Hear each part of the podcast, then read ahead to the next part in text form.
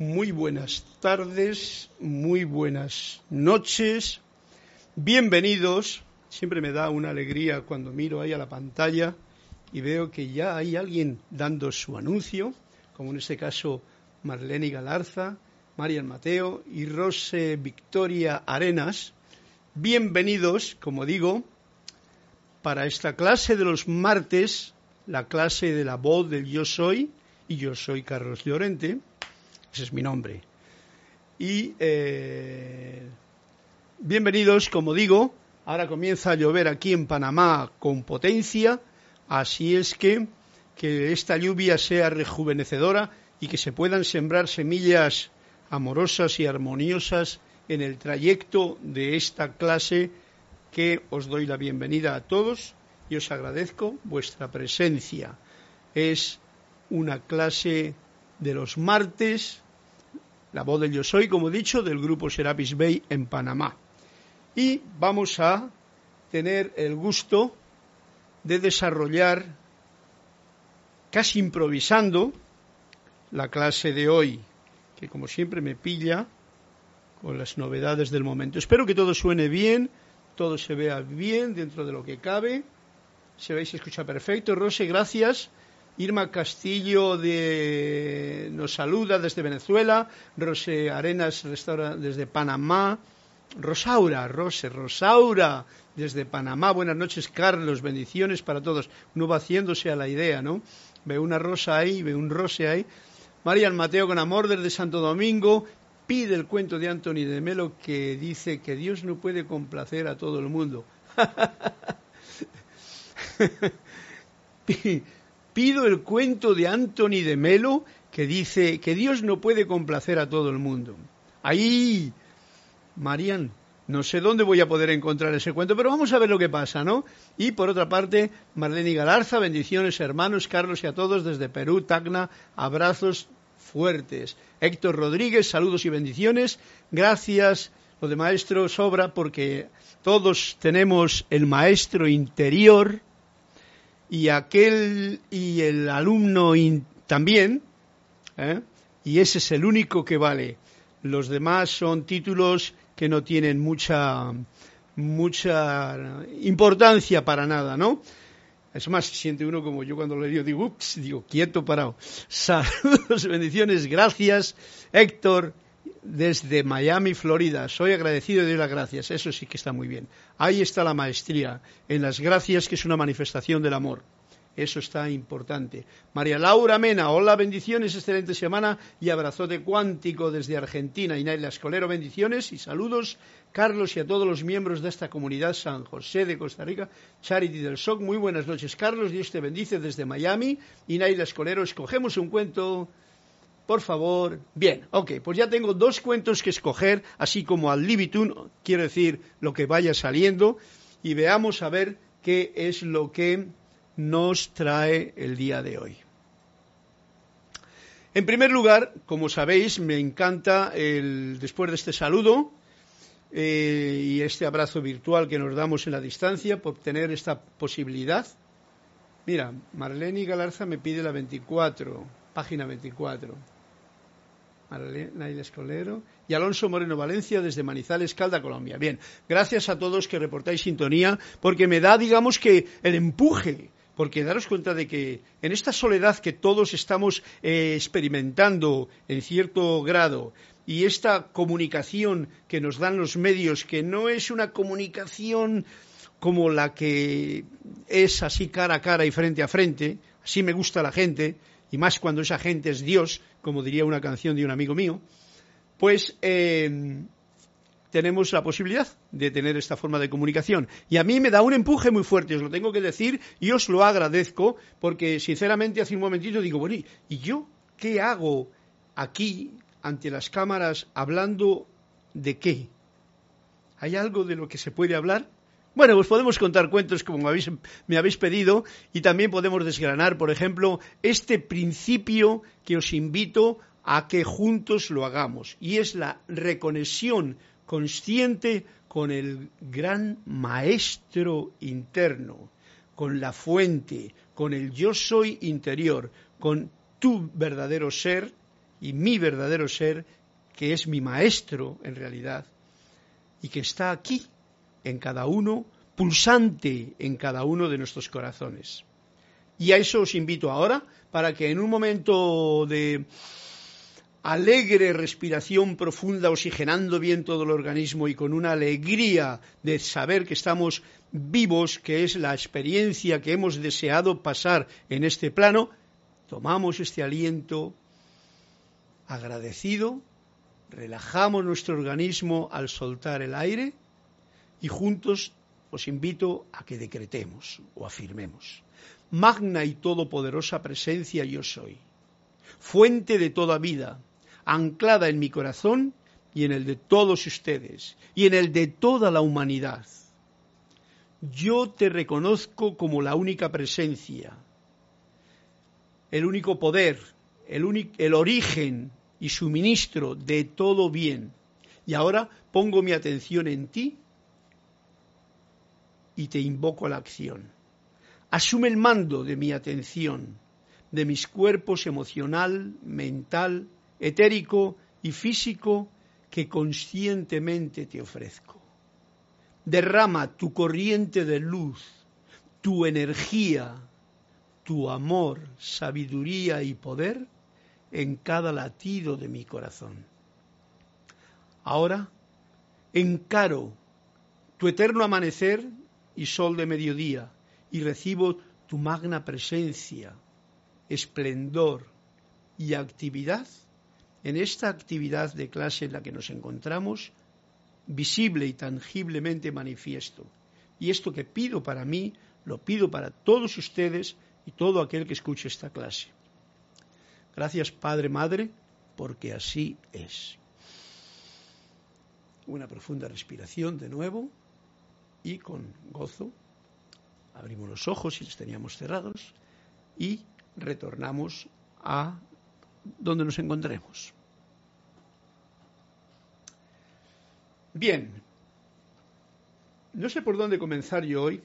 Estoy a punto de, de romper la rutina porque me ha despistado eso que me ha dicho, en, ¿cómo se dice? Marian Mateo, no es que me ha despistado, sino que me ha dejado como diciendo, pido el cuento de Anthony de Melo que dice que Dios no puede complacer a todo el mundo. Vamos a empezar por ahí. Claro, siempre estaría muy bien que poder eh, recibir vuestro feedback, vuestra participación. ¿Qué pensáis de esto? Dios no puede complacer a todo el mundo. Yo sé que hay un cuento, y los cuentos son como una especie de pequeño paréntesis en el que nos, Anthony de Melo nos da una visión parcial de esta gran totalidad en que estamos porque daros cuenta de que estamos en un mundo de unidad. La comunidad es un mundo de unidad y la ilusión es un mundo que nosotros en el poco yo creamos. Dentro de la unidad yo creo mi mundo de ilusión. Y entonces este cuento es esto que me pides, Marian Mateo, estoy tratando de enhebrar las ideas que me puedan venir en este momento, Dios no puede complacer a todo el mundo.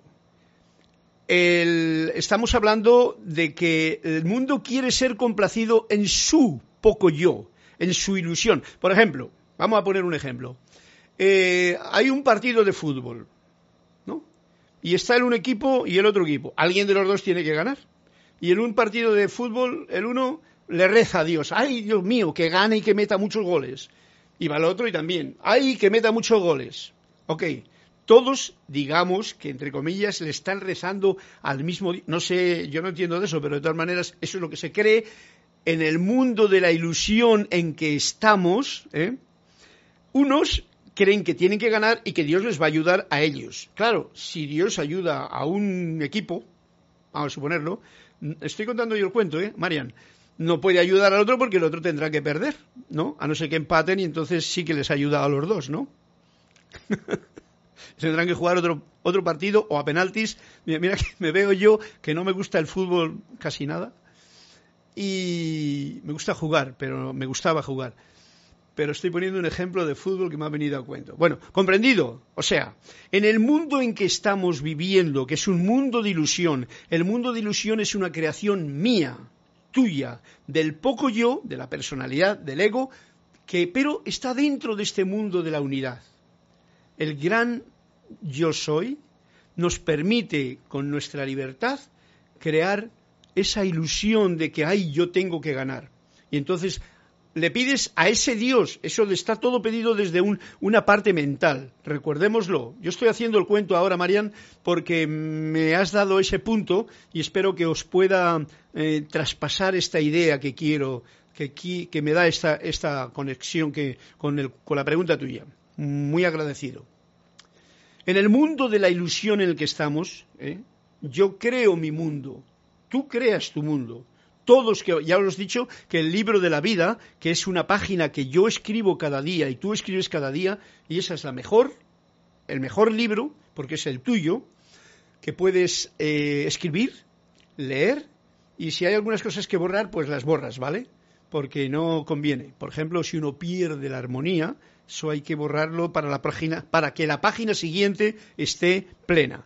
Ok, entonces, como habéis visto en el, en el equipo de, en el ejemplo del equipo de fútbol que los dos le piden a Dios, mm, supongamos que es al mismo Dios, no sé, cada cual, igual unos son piden a un Dios y otros piden a otro, pero ya os dais cuenta que es desde el mundo de la ignorancia, ¿ok? El mundo de la ignorancia, porque han hecho la competitividad, uno tiene que ganar y van y le piden allá. Lo único que podían decir es voy a ver si yo doy lo máximo en este partido. Y nosotros como grupo también. Y si tenemos la oportunidad o la suerte de ganar, oye, qué bien hemos hecho eso. Pero meter a Dios en ese... Mm, como diría yo, en esa, en esa ecuación es una de las tontas actitudes que tiene el poco yo. Que luego le echan la culpa si es que han perdido, ¿no? O si es que algo malo ocurre, le echan la culpa a Dios. Eh, ¿Os dais cuenta qué juego tan infantil del poco yo? ¿Mm? Bien, pues con este cuento que te acabo de contar ya cierro y si le encuentro un día te lo cuento, ¿no? Que Dios no puede complacer a todo el mundo. O sea, ese Dios, no, ese Dios ficticio que el poco yo crea no puede complacer a todo el mundo. Dios nos está complaciendo a todos, pero nos ha dado, Dios por llamar la fuente, la energía de vida, nos ha dado la oportunidad de que nosotros, que somos ese Dios en acción aquí y en pequeñito, utilicemos nuestros talentos para realmente recibir todas las bendiciones. Pero como os dais cuenta, el ser humano en su gran estupidez lo único que hace es poner límites y límites y límites a la opulencia divina. Y eso es triste porque mucha gente eh, está sufriendo las consecuencias actualmente más que nunca. Y es muy triste el que espero que algún día pronto despierte más cantidad de personas para poder darse cuenta del potencial que tenemos dentro de cada uno de crear nuestro mundo y no hacérsele dañino a los demás. Ok, pues ese ha sido el primer punto del cuento. Y como Naila Escolero me pide otro cuento y Marlene Galanza me pide otro, que tiene la página 24, vamos a ir ahora a la, eh, al meollo de la clase de hoy. Como os dije, estaba leyendo el apego y el sendero de la iluminación, pero os tengo que decir de que pronto, muy pronto, la próxima clase probablemente, porque este capítulo se me termina, seguiré con el libro de Manuel número 2. Aunque estamos con los ejercicios que nos pondremos, seguiré con el libro de Manuel número 2. Yo le tengo traducido y así me va a servir también para corregir la traducción que he hecho. Si hay algún fallo lo estudio más, lo comparto con vosotros y nos enriquecemos todos de esa información tan puntual para este momento en que estamos viviendo, para tener una consideración más amplia de todo. Así es que, yendo al grano, vamos a ver qué es lo que nos dice en el capítulo 10 eh, Anthony de Melo, en el apego y el sendero. Y nos dice así. Hmm. El otro día estábamos leyendo Cuestiónate las cosas, ¿no? No te lo creas todo, ni porque está escrito en los libros, ni porque alguien te lo ha dicho, ni porque lo hayan dicho durante mucho tiempo. Estamos en un tiempo nuevo y es necesario cuestionarte. No es dudar, no es dudar de la presencia, no es dudar de la vida, es cuestionarte las cosas que del exterior te vienen. Eso es propio de alguien que trabaja en un laboratorio. Tiene que cuestionarse, experimentar y comprobar. Uy, no he traído yo agua hoy. Pues em, la Biblia y el telescopio nos dice aquí. Por eso le digo, cuidado al leer la Biblia, por lo de cuestionarse, ¿no? Leerla con lógica, teniendo presente la cultura de las gentes que la escribieron. Eso es siempre cuando uno lee un libro que no es el que yo escribo, incluso el que yo escribo cada día, o sea, el que tú escribes, tú escribes cada día un libro, una página de tu libro. Mm, quiero hacer hincapié en esto porque es bien eh, necesario tener esa conciencia para poder escribir una página hermosa en vez de un desastre o, una, un drama o una estupidez o un simplemente entretenimiento porque no tengo nada mejor que decir. Bien, leerla con lógica, o sea, con razonamiento, que uno piense, no que uno crea que es así porque me lo han dicho teniendo presente la cultura de las gentes que la escribieron. Eso es muy importante.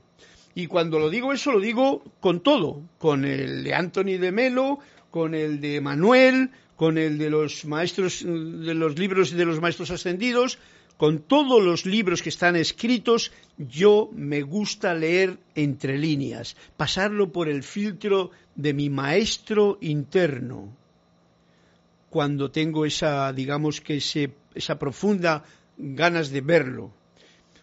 Em, la cultura de las gentes que la escribieron, porque cada uno tiene un estado de... El que escribe un libro, los maestros no escriben ningún libro, Jesús no escribió ningún libro, Buda no escribió ningún libro, de los planos internos no se anda escribiendo libros. Alguien aquí sí que escribe los libros porque igual tiene un estado de conciencia más afín, tiene una radiación muy especial, en fin, lo que haga falta, ¿no? Y entonces va y lo escribe. De suyo, mi idea al respecto es que si yo recibo una información interna, en realidad si ya la recibo yo, debería de ser para que yo esté atento y la ponga en práctica. Pero el poco yo le gusta escribirlo y editarlo y ponerlo ahí para que otros lo hagan. Yo ya lo he escrito, ¿no? Y ahí yo veo un detalle muy grande como cuando me pasaba a mí en las clases que daba al principio, que yo recuerdo que tenía un alumno, y eso les pasa a todo el mundo, ¿no? Tenía un alumno, un muchacho que venía a las clases, que yo daba de metafísica, en España, y enseguida me pedía uno, dos, tres libros para... me los compraba, o me lo pedía, luego me los pagaría, porque también tenía su, su rol con respecto a eso, para dárselos a un amigo que ni había venido a clase, ni sabía si le interesaba esto, pero que él creía que le iba a venir muy bien eso que decía aquella clase en aquel libro. ¿Comprendéis la idea? Bueno, pues eso es lo que ocurre también cuando uno recibe una información en ese momento meditativo que tú tienes de conexión con tu divinidad. Ojo al dato. Eso es para mí, para que yo lo ponga en mi práctica y con el ejemplo pueda, expandir esa información, que eso es la verdadera forma de enseñar. Pero bueno, cada cual que haga lo que quiera, yo esto es lo que digo porque lo tengo bien experimentado. Y entonces tiene que ver con esto, darnos cuenta de que todo lo que se ha escrito, tener en cuenta, tener presente la cultura de la gente que ha escrito los libros, tenerlo en cuenta. No es lo mismo una cultura que otra. Y si tú, que estás en esta cultura de la información instantánea como tenemos ahora mismo, realmente estás todavía con la cultura o creyendo que aquello, pues entonces puede que interpretes las cosas de otra manera. Y bueno, pues si te sirve, fenomenal. Si no te sirve, pues eh, también fenomenal. Una cosa es el mensaje y otra el tiempo y las formas, para que nos demos cuenta. Dentro de todas las cosas en la vida está la verdad como dentro de cada persona está el amor. ¿Ok? Porque Dios es amor y Dios está dentro de ti. Es muy sencilla la ecuación. Dentro de todas las escrituras está una parte de la verdad. Una parte se quiere aflorar, otra parte que está dentro de ella y que alguien la puede ver, dependiendo de tu estado de conciencia, y otra parte que la interpretas tú y que igual interpretas lo que a ti te viene bien en ese momento. ¿Ok? Hay que leerlo con apertura. Esto como los cuentos de Tony de Melo, que leo yo aquí. Hay que leerlos con apertura, apertura de, de visión, sin apegarte a las formas. Cuando uno se apega a las formas, porque el libro este ha dicho... Yo no digo nada, pero bien clarito nos lo dice Antonio de Melo, sin apegarte a las formas, sabiendo comprender su esencia. Ese es el punto que solamente en ese estado de conciencia de investigador con pureza uno puede encontrar cuando lee un libro. Y por eso eh, eh, Saint Germain en, en los libros nos lo dice, pongan esta literatura de las enseñanzas de los maestros ascendidos, escritas en libro, a la disposición de todo el público. ¿Por qué? Porque, como os habéis dado cuenta vosotros, cuando lees algo, entiendes lo que entiendes. Si lo lees eso mismo diez años más tarde, resulta que te darás cuenta de que, uy, si esto yo es como nuevo, ¿no? Claro que es nuevo. Porque tu conciencia se ha expandido y se ha expandido porque la conciencia se expande lo mismo que los árboles crecen. Y llega un momento en que no pueden dar fruto y hay otro momento en que cuando les llega el momento dan el fruto, ¿vale? Es lo mismo que que la iluminación. Hay mucha gente que está buscando la iluminación ya, ¿no?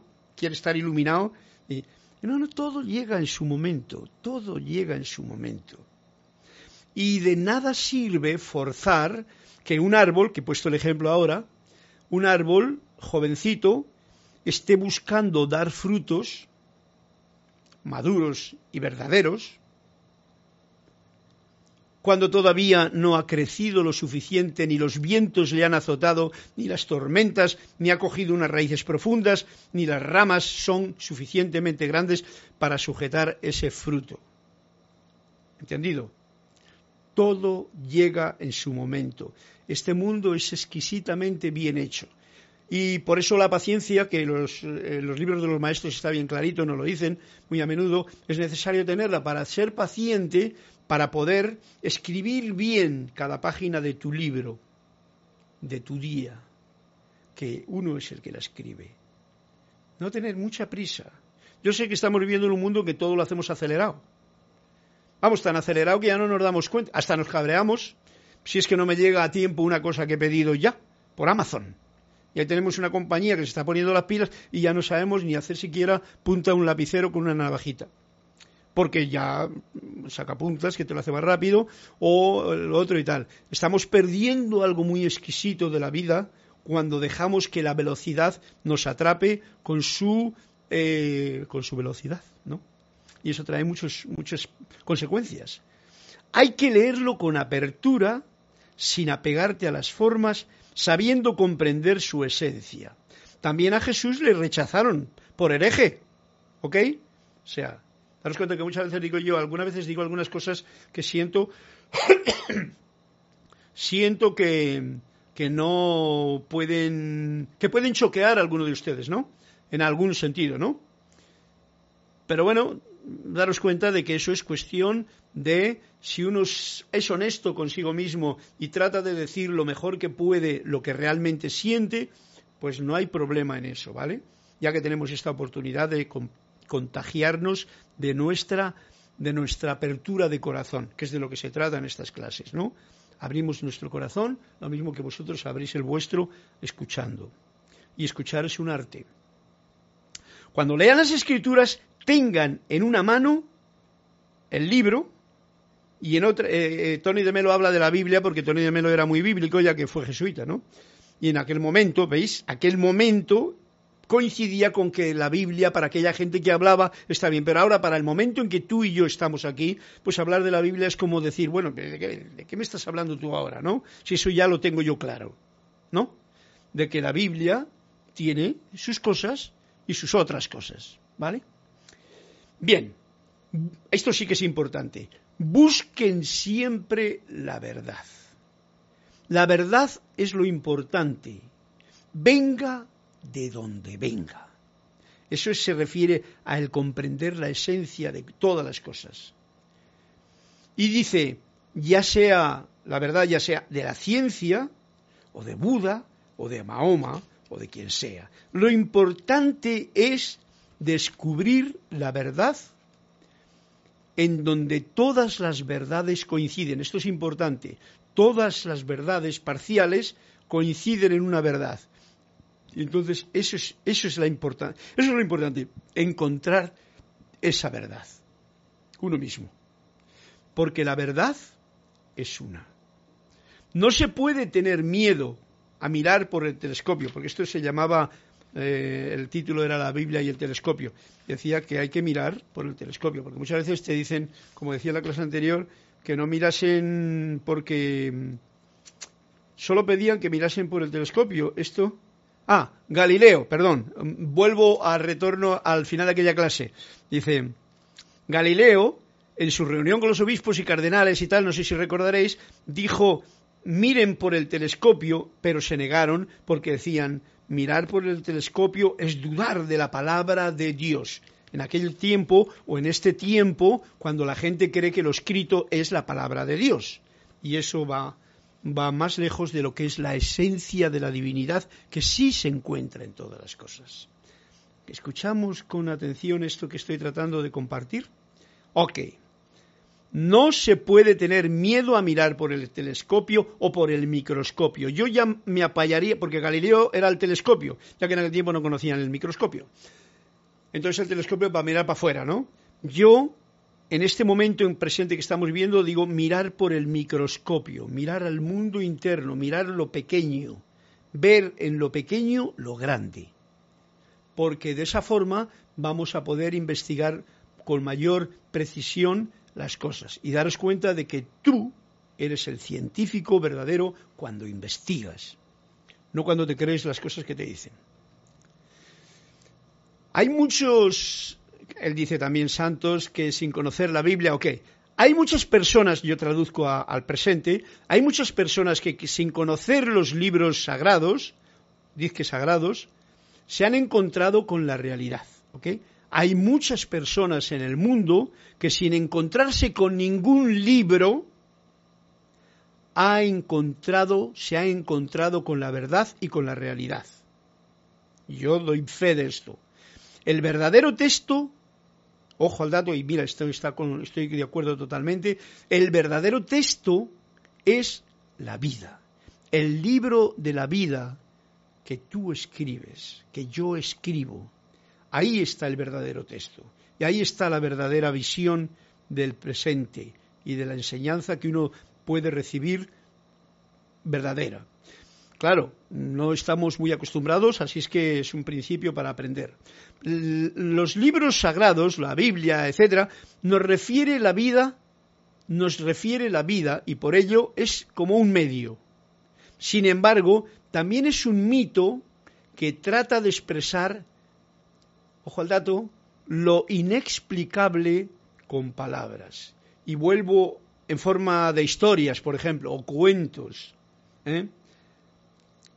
es un mito, sin embargo también es un mito, lo que hay en los libros, que trata de expresar lo inexplicable con palabras, en forma de historias, para que de ella saquemos el significado de la vida, que es el mensaje de la divinidad para el presente. Y esto es bien claro porque ya lo he dicho algunas veces, yo lo hago este comentario, de que cuando tú ves más allá del velo, lo que trates de decir aquí con tu poco yo, con tus palabras, ya seas muy erudito o ya seas un, una, persona con la cultura básica para, sobrevivir, de alguna isla por ahí perdida, no puede explicar, expresarse verdaderamente lo inexplicable.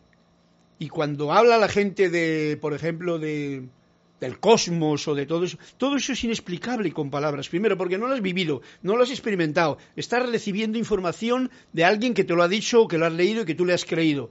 Total, no sabes nada o no sé nada. Voy a decírmelo yo a mí mismo. Entonces, ¿cómo voy a poder expresar con palabras algo que ni lo he vivido, ni lo he experimentado, ni lo sé?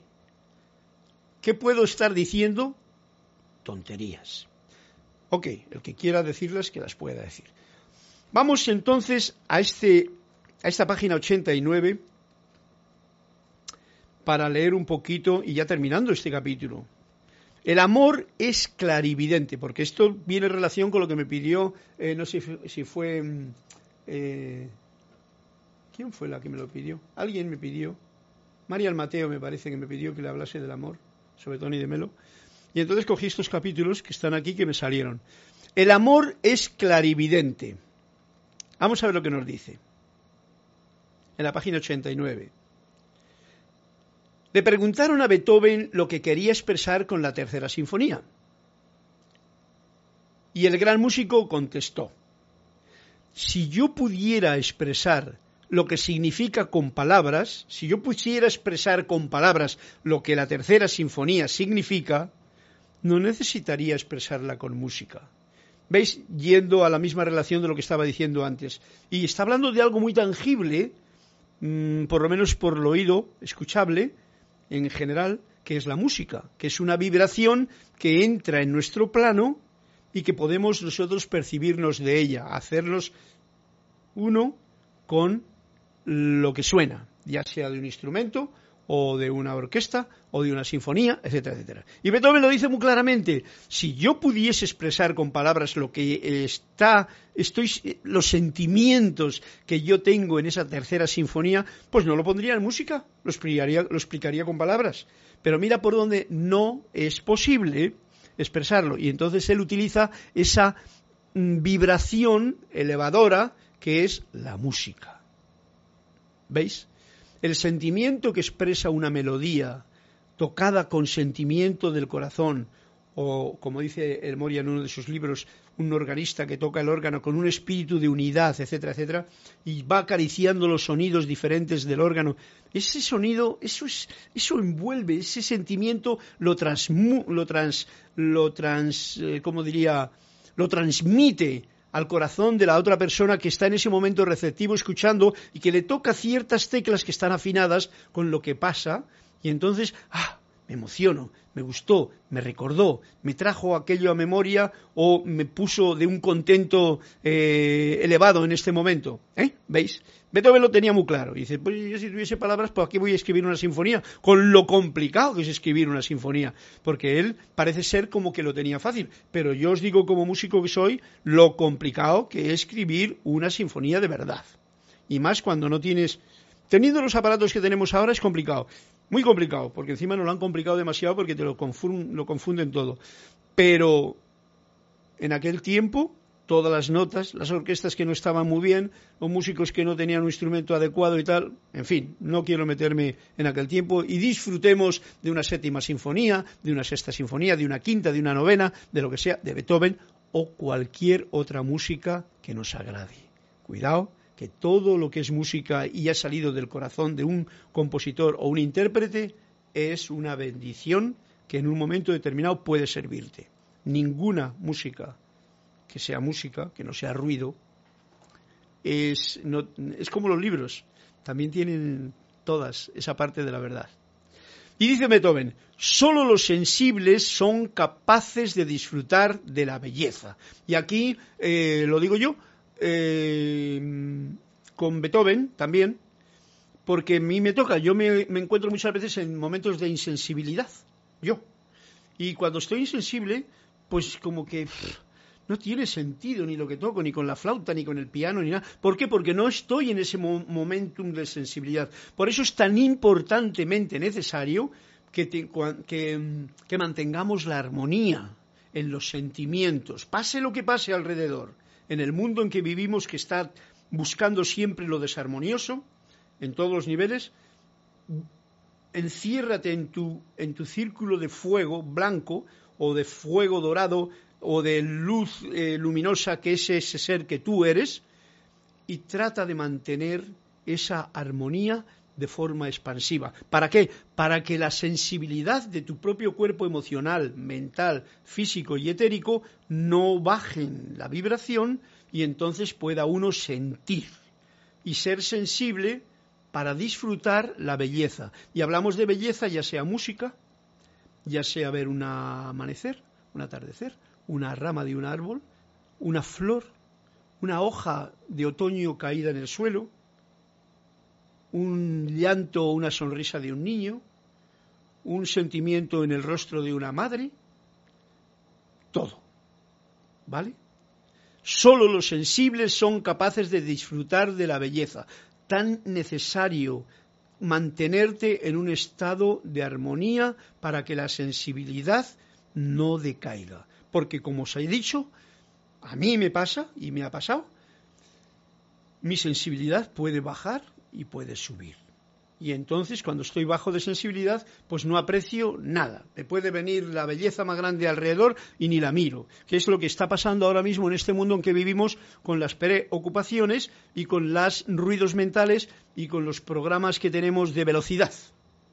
Que no nos damos cuenta al pasar a tan veloces con el carro o con el coche por un sitio, no nos damos cuenta de la maravilla de las hojas, del paisaje, de las plantas que crecen, de incluso de cómo han cambiado los letreros de los de los locales que últimamente están algunos renovándolo y otros están destruyendo, ¿eh? ¿comprendéis?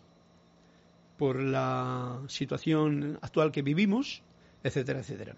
Solo los sensibles son capaces de disfrutar la belleza, por lo tanto seamos sensibles. ¿Cómo mantener mi sensibilidad cuando yo estoy en unidad lo más posible y en disposición de escuchar mi verdadero ser que está dentro de mí. Y esto lo perdemos muy a menudo, ¿vale? Con tanto folclore de alrededor. Lo digo. Ayer, por ejemplo, yo lo perdí en un momento determinado.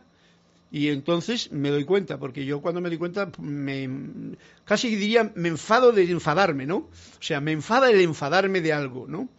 Pero pasa. Y como pasa, ¿qué es lo bueno que hay? pues uno tiene ya las herramientas, todos vosotros las tenéis, utilizar el fuego violeta, utilizar lo que tengáis que utilizar, que es la comunión con tu verdadero, con tu fuente, para que ese cortocircuito se conecte de nuevo, que es lo que hacemos, por ejemplo, en la clase al entrar, con el fin de que todos estemos lo más conectados posibles. Solo los que tienen sentido del humor pueden comprender el aparente despropósito de la vida. ¡Wow! Esto sí que es grande lo que nos dice aquí Anthony de Melo. y yo os digo, habéis visto durante toda esta época cristiana y tal, cómo hay mucha gente que habla de espiritualidad muy serios y muy, esto es muy serio. Escuchad lo que dice.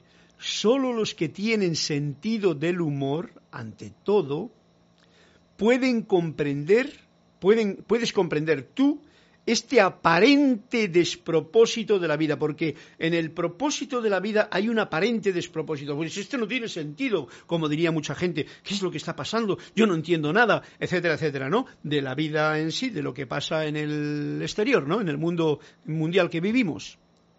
Pero cuando tú tienes el sentido del humor, y el sentido del humor, como los cuentos de Anthony de Melo, nos los da precisamente esta comprensión de ser esa parte pequeña pero dentro de la unidad. La unidad nos abraza, ¿vale? Dios nos está abrazando todo el tiempo. La fuente nos está abrazando a todos nosotros, cada uno con el poco yo que tenga. Uno tiene un poco yo más grande, otro tiene un más pequeño, ¿eh?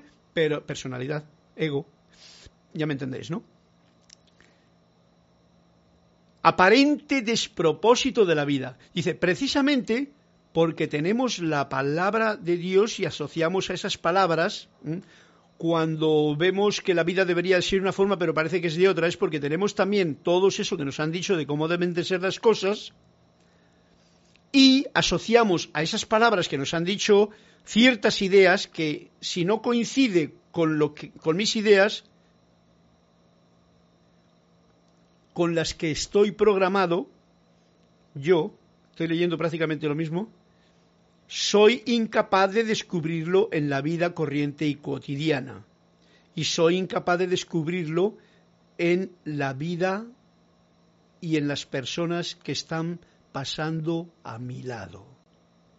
Esto es importante. Lo he ido traduciendo a mi forma de leer las palabras de la vida. Pero tal y como lo dice aquí Anthony de Melo, es así. Precisamente porque tenemos la palabra de Dios, o sea, las escrituras, ya sean los libros del nivel que sean, del nivel que sean, pero... Y asociamos a esas palabras las ideas de lo que yo, ¿ah? las ideas con las que nos han programado. O sea, mis ideas con mi programa asocio esas palabras y yo las juzgo, las deletreo, las coloreo a mi manera, con mis programas.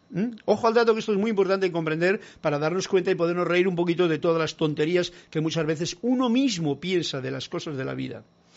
Somos entonces incapaces de descubrirlo en la vida corriente y cotidiana, por debido a esa programación que tenemos. Y también somos incapaces de, de descubrirlo en las personas que están pasando a nuestro lado. Por eso juzga menos, agradece más y mira la vida con esta óptima óptica de humor, porque hay un despropósito en todo lo que está ocurriendo. Ahora mismo también. Y ya sabes tú que si te enervas mucho con las cosas que están ocurriendo ahora mismo, lo único que pierdes es la armonía. Y si pierdes la armonía, el humor se te fue al carajo y entonces todo es un... no, no entender nada, ¿no? Y bueno, a pesar de que no entendemos nada, que eso es la verdad, ¿no? Pero mirad qué punto nos está dando aquí Antonio de Melo con esto. Los que aman la belleza son capaces de captar a Dios, a la divinidad, la fuente, porque aman la vida y aman las personas. Los que aman la belleza son capaces de captar la divinidad, porque aman la vida y las personas, y a las personas. Es amar a Dios, que está en todas las partes, como al prójimo y como a ti mismo. Todo se encierra en esa, en esa frase así, estas que son ¿eh? exquisitas. Solo el amor es clarividente, que ese es el título de, este, este, de esta clase. Vamos a ponerlo así. Solo el amor es clarividente. Todo lo demás, que sería la participación del poco yo con su visión muy parcial del amor, de la verdad, etcétera, etcétera, no es clarividente. Lo que ve son sus propias programaciones y las manifiesta a su manera. Puede convencer a algunos, pero a la mayoría, a la, a la verdad no la convence, porque la verdad es una, no es no es múltiples verdades, no, son verdades parciales que si coinciden o te llevan a comprender la verdad que es una, entonces te han conducido a lo que es. Y recordemos, como el cuento decía, que la verdad está desnuda, porque la mentira ha robado sus vestidos. Y se, se ha puesto muy bonito ella cuando ya no te haga falta el agarrarte a las palabras de ningún libro, dice aquí de la Biblia, etcétera, él habla de la Biblia, hay que buscar lo que nos ha dicho antes, de en qué etapa, en qué momento y para qué gente ha sido escrito esto, cuando ya no te haga falta el agarrarte a las palabras de ningún libro de espiritualidad, por ejemplo, entonces es cuando ésta ¿eh? se convertirá para ti en algo muy bello y revelador de la vida y de su mensaje. Los, los libros que tenemos ahora mismo, todos estos libros vosotros lo tenéis muy claro ya, digo yo, porque yo lo tengo claro. Y basta con que abra una frasecita de este libro en este momento, una frasecita solamente, para que a mí me dé la esencia de lo que yo necesito en ese momento. Espero que os haya ocurrido también. No necesito leerme el libro como hacía en un momento que al principio pensé que en el libro iba a descubrir la verdad. Pues no. Pero ya me ayuda, porque bien lo dice aquí clarito Anthony de Melo y es bien hermoso lo que dice. Cuando ya no te haga falta el agarrarte, porque mucha gente se agarra a las palabras de lo que está escrito. Así le mataron a Jesús, así han matado a mucha gente, así han hecho la Inquisición y así siguen haciendo todavía más Inquisiciones que actualmente están haciéndose. Por lo tanto, cuando ya no te haga falta el agarrarte a las palabras de la Biblia, de los libros, etc., entonces es cuando esta, lo que está escrito en esos libros, se convierte para ti en algo muy bello y revelador de la vida en su mensaje. Y yendo a lo que estaba diciendo, yo cojo aquí el librito este, entonces, ¡pum! este libro yo ya no lo estudio. Este libro ya lo he leído varias veces, ¿no? Por lo tanto, digo, vamos a ver qué me dice aquí ahora. El error de muchos estudiantes es que si bajan la guardia de vez en cuando, se desaniman, lo cual es un comportamiento infantil e insensato. ¿Veis? Con esta frase que me acaba de decir aquí en el libro de instrucción de un maestro ascendido, pues ya tengo yo una idea clara para saber lo importante que es no desanimarme, no perder el ánimo, no perder el alma, no perder el entusiasmo, no desafinarme, no desarmonizarme. Porque si yo me desarmonizo, ¿eh? y muchos estudiantes lo hacen, si bajo la guardia, de vez en cuando, mí me desanimo, pues entonces me estoy comportando como un niño tonto. Así de claro, ya he leído suficiente. Con esto es suficiente para saber que todas, y lo redundo ahora en lo que estamos viviendo, todas las cosas que hay ahora mismo en el mundo mundial que estamos viviendo, generalmente cuando uno va a las, ¿cómo se llama?, a las noticias de los medios, recordad que medios, el otro día me venía en la mente eso, medios es una palabra que indica miedos. Si tú transformas las letras, los medios de comunicación te están enviando palabras y mensajes que te desaniman. La mayoría, la inmensa mayoría. O te dan visiones parciales de su te desaniman en una palabra. Y entonces, si uno hace caso ciego de todas esas cosas, se está comportando de una forma infantil, como dice aquí en el libro de instrucción de un maestro ascendido. ¿no? Lo cual es un comportamiento infantil e insensato. Y, dice aquí, sigo, sigo leyendo ya, ¿por qué no, no? Es de gran valor para la propia autodisciplina recordar siempre que cada vez que algo ocurre que nos genera el deseo de devolver el golpe, ya sea físicamente, de palabra o de pensamiento, o que hace que devolvamos el golpe, o sea, porque una vez te hace, te indica, te invita a hacerlo y no lo haces, pero otras lo haces, ¿no? Asumir la actitud siguiente. Y nos da un eslogan. Esto no es más que una fuerza que hay que manejar. Y estas personalidades, estos pocos yo, no son más que una oportunidad para que yo aprenda cómo controlar dicha energía. ¿Ves? Esta es una idea que me trae cuando a mí me, algo me está bajando la, la vibración y entonces para me está indicando en el libro de Saint Germain lo, la, qué actitud he de asumir correcta esto no es, esto no es más que una fuerza. Darte cuenta que estamos llenos de energías alrededor. Y esta es una fuerza que hay que manejar. Esa fuerza que me ha venido a mí es porque yo la tengo, ¿vale? No porque esté por ahí y se me haya metido, no es porque yo también la tengo y la siento. Pues si no, no hubiese puesto la atención en esa fuerza. Al tenerla yo, la recibo y entonces, ¿qué tengo que hacer? Pues no me voy a desanimar y bajar la vibración, sino que lo, que tengo que hacer es esto me viene muy bien a ver porque ayer pues me bajó la vibración una cosa, ¿no? Y como os he dicho, estas clases son para mí en principio, ¿no? Así es que aprovecho la oportunidad y agradezco al eh, instrucción de un maestro ascendido, a Tony de Melo y a vosotros para poder recordar una vez más cómo no debo de estar más de un minuto en un momento de bajada de vibración. Que no pasa nada. Lo importante es no mantenerte en ese estado de, de desánimo, ¿no?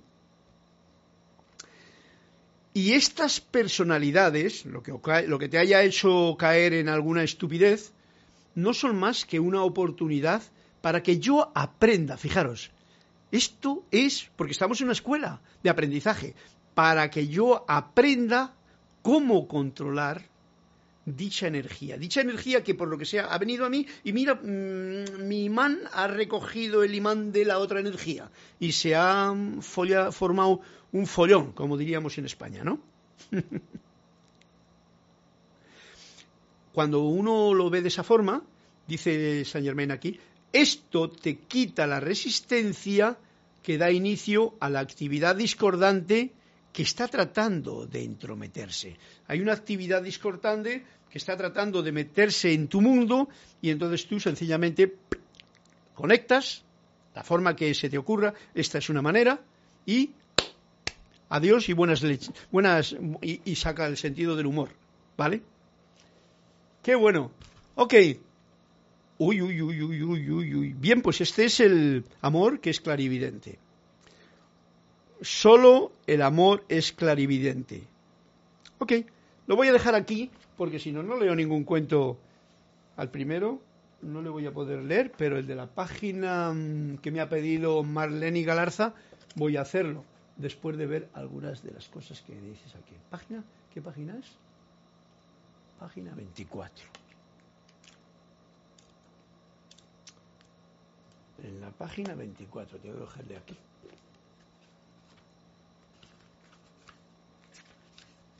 Página 24, ok. Mm. León Silva Corp, León Silva desde Guadalajara, México, bendiciones. Bendiciones, Luz de Amor. Denia Bravo también nos manda bendiciones desde Home Mills, Carolina, Carolina del Norte. María Laura, se necesita más radiación y menos palabras, dice el Mahachohan. En efecto, eso lo dice María Laura Mena también. Porque conviene no decir que el otro dijo, sino esto yo ya lo tengo claro. Se necesita más radiación y menos palabras. Marian Har, bendiciones desde Buenos Aires. Ok, no hay más comentarios, por lo tanto, vamos a leer antes de que se nos termine la clase el cuentecito que me ha pedido, me ha pedido Marlene Galarza desde Zagna, Perú. Y dice así, si hay uno leído aquí.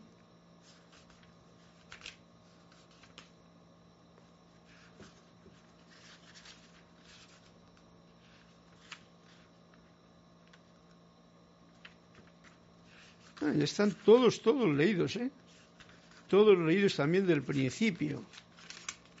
Eh, el cuento dice así, vamos a terminar con este cuento. El maestro hablaba de una mujer que había presentado ante la policía una denuncia por violación. Ojo al dato. Entonces pone grave. Parece ya una... El maestro hablaba de una mujer que había presentado ante la policía una denuncia por violación. ¿Puede usted describir al agresor? le preguntó un oficial. Bueno, para empezar, era idiota, dice la mujer. ¿Dice usted que era idiota? Sí, eso he dicho. No tenía ni idea y tuve que ayudarle. Las risas se acallaron cuando el maestro añadió, siempre que os sintáis ofendidos, mirad si no habéis ayudado al ofensor. ¡Wow! Esto es bien profundo lo que nos está diciendo aquí en, el cuentecito Antonio de Melo. Siempre que os sintáis ofendidos, tiene que ver con todo lo que precisamente, gracias Marlene, eh, de la clase que hemos estado ahora mismo enhebrando, siempre que yo me sienta ofendido, he de mirar si yo he ayudado en alguno de mis puntos al ofensor, al que me ofende con toda certeza, os lo digo yo, de alguna forma he ayudado a que eso ocurra. Os lo digo yo con toda certeza, porque lo he experimentado. Así es que, ojo al dato. Aquello suscitó un rumor de protestas, por lo que, por claro, los otros poco yo no lo entendían, por lo que el maestro prosiguió, ¿acaso puede alguien ofenderte si te niegas a admitir la ofensa? Pero para esto hay que estar bien, bien conectado negarte a, a, pensar siquiera y a sentir que alguien puede ofenderte.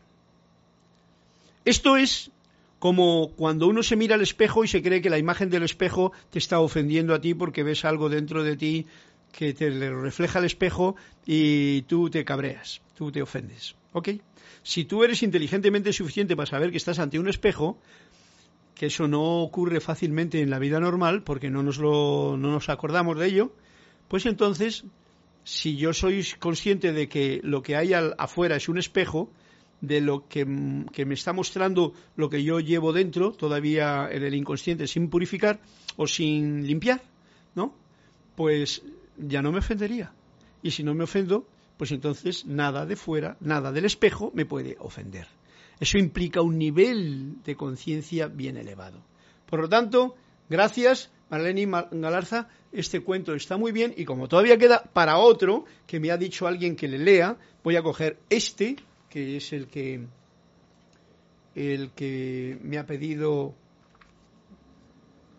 no recuerdo ahora mismo quién a ver, Marian, Mateo, jajaja, ja, ja, qué buen cuento y profundo el que acabas de leer. Como dice el, el maestro extendido Saint Germain, la energía se devuelve y todos los que estamos aquí hemos ayudado a la armonía del mundo. Eso es muy importante tenerlo en cuenta. Hay que reírse un poquito porque, como decía Antonio de Melo antes, por favor, miremos esta incomprensión del mundo con el sentido del humor que te va a mantener en armonía. ¿eh? Marian Mateo dice ahí algo bien especial, ¿eh? con una sonrisa y es que la energía se devuelve y todos los que estamos aquí hemos ayudado a la inarmonía del mundo. Esto dicho desde el punto de vista de un espejo, que es lo que tenemos al lado, y que yo, eso es más profundo, más difícil de ver, pero en realidad es así. Uno tiene miedos de alguna cosa que y entonces cuando va por un sitio, pues entonces esa situación le trae la idea de lo que él tiene en la programación y entonces lo echa para afuera, ¿no? Si yo me hago caso de eso que veo en el espejo, pues me siento mal, me siento ofendido. Y al sentirme ofendido ya me he desarmonizado. Y cuando me desarmonizo, pues ya me viene todo ese rollo. En vez de decir, un momentito, ojo al dato, como decía aquí. Esa es una energía que me está viniendo aquí para que yo la, como decía aquí, eh, tengo una oportunidad para que yo aprenda cómo controlar dicha energía que está en mí, porque yo soy el creador de todo que hay, de lo que me ocurre y me afecta en este mundo. Esto, decirlo así es bien bonito, sentirlo es más hermoso todavía, pero mantenerte en ello, esto es divino. Y a eso os invito en estas clases, no a que nos agarremos a libros ni a letras ni nada, sino a sentir esa conciencia que cada día es más amplia y que hace que uno pueda sentir la verdad con mayor intensidad. Gracias, Marian Mateo. Gracias, Diana Liz, que se nos va.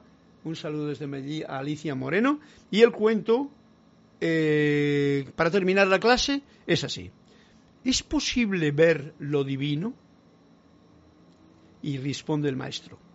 Lo estáis viendo ahora mismo. ¿Y por qué no lo reconocemos? porque lo único que hacéis es deformarlo con el pensamiento. De nuevo nos está dando el punto. Lo único que hacemos al ver lo divino es deformarlo con nuestras creencias, con nuestras programaciones, con nuestra forma de verlo, con nuestra forma de juzgarlo. Entonces no vemos lo divino. Si viésemos lo divino en todo, estaríamos calladitos, en silencio, alegres y estasiados ante todo lo que hay en él enfrente de nosotros. Bueno, estas palabras son bonitas de decirlas aquí, pero luego cuando uno va con, el, con los programas que tiene el poco yo, como que no le coinciden, ¿verdad que no? Alguien podría responderme a eso. Gracias y bendiciones. al ver que no comprendían, ok, sigue el cuento, al ver que no comprendían, el maestro dijo, cuando sopra el viento frío, el agua se convierte en unos bloques sólidos que llamamos hielo. Cuando el pensamiento interviene, la realidad se fragmenta en una multitud de piezas sólidas que llamamos cosas. ¡Wow! Bueno, esto me está dando una imagen tan hermosa en realidad y tan descriptiva de este cuento que nos ha contado. ¿Para qué? para saber si es posible ver lo divino. Y nos dice el maestro que lo único que hacéis, que lo único que hacemos cuando no vemos lo divino en todo, es que lo estoy deformando con mi propio pensamiento, con mi propia forma de juzgar las cosas, etcétera, etcétera. Ojo al dato que esto es muy, esto es, esto es duro de, de, decir, incluso, porque la gente no lo acepta, ¿no? Como dice, al ver que no comprendían Y entonces, como nosotros tampoco lo comprendemos bien, nosotros los que estamos aquí en esta clase, ¿eh? pues el maestro nos sigue diciendo, cuando sopla el viento frío y el agua entonces se convierte en unos bloques de sólidos que llamamos hielo. Pero en realidad es viento frío, o sea, fíjate qué cualidades, viento más el frío y el agua se convierte en hielo. Y eso lo llamo hielo. Cuando el pensamiento interviene en cualquiera de las situaciones en las que mi pensamiento piensa, la realidad que yo voy a describir se fragmenta en una multitud de piezas sólidas que llamamos cosas. La realidad, que es la verdad, esa la hacemos que se convierta en muchas cosas. Y entonces por eso todo el mundo tiene opiniones, discusiones, puntos de vista, etcétera, etcétera, que ninguna de ellas en realidad está hablando de la verdad, porque son puntos fragmentados de eso que mi propio pensamiento ha de ser armado en piezas, en cosas, ha fragmentado en cosas. Ok, interesantísimo este cuento último que he contado porque alguien me lo pidió, ya no me acuerdo si fue, em, a ver quién fue la que me lo pidió. Fue, fue, fue Irma Castillo o Naila Escolero. Naila Escolero me lo pidió. Así, para ti, Naila Escolero, y para todos nosotros, y para mí también, un fuerte abrazo os dedico estas últimas notas musicales para despedirnos hasta la próxima clase. Hoy no ha habido ejercicio, pero supongo que con el que, está bien que os dediquéis como hacía el ejercicio del otro día, de que era de, de hacer lo que a uno le gusta, ¿vale?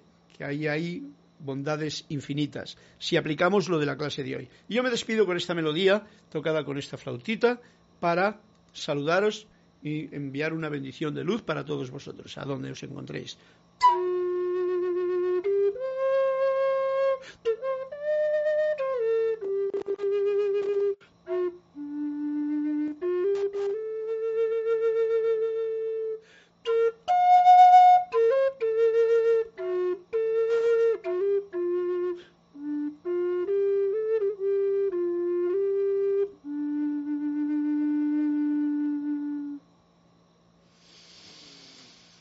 Muchas gracias, mil bendiciones y hasta una nueva oportunidad. Nos despedimos con un fuerte abrazo en la luz.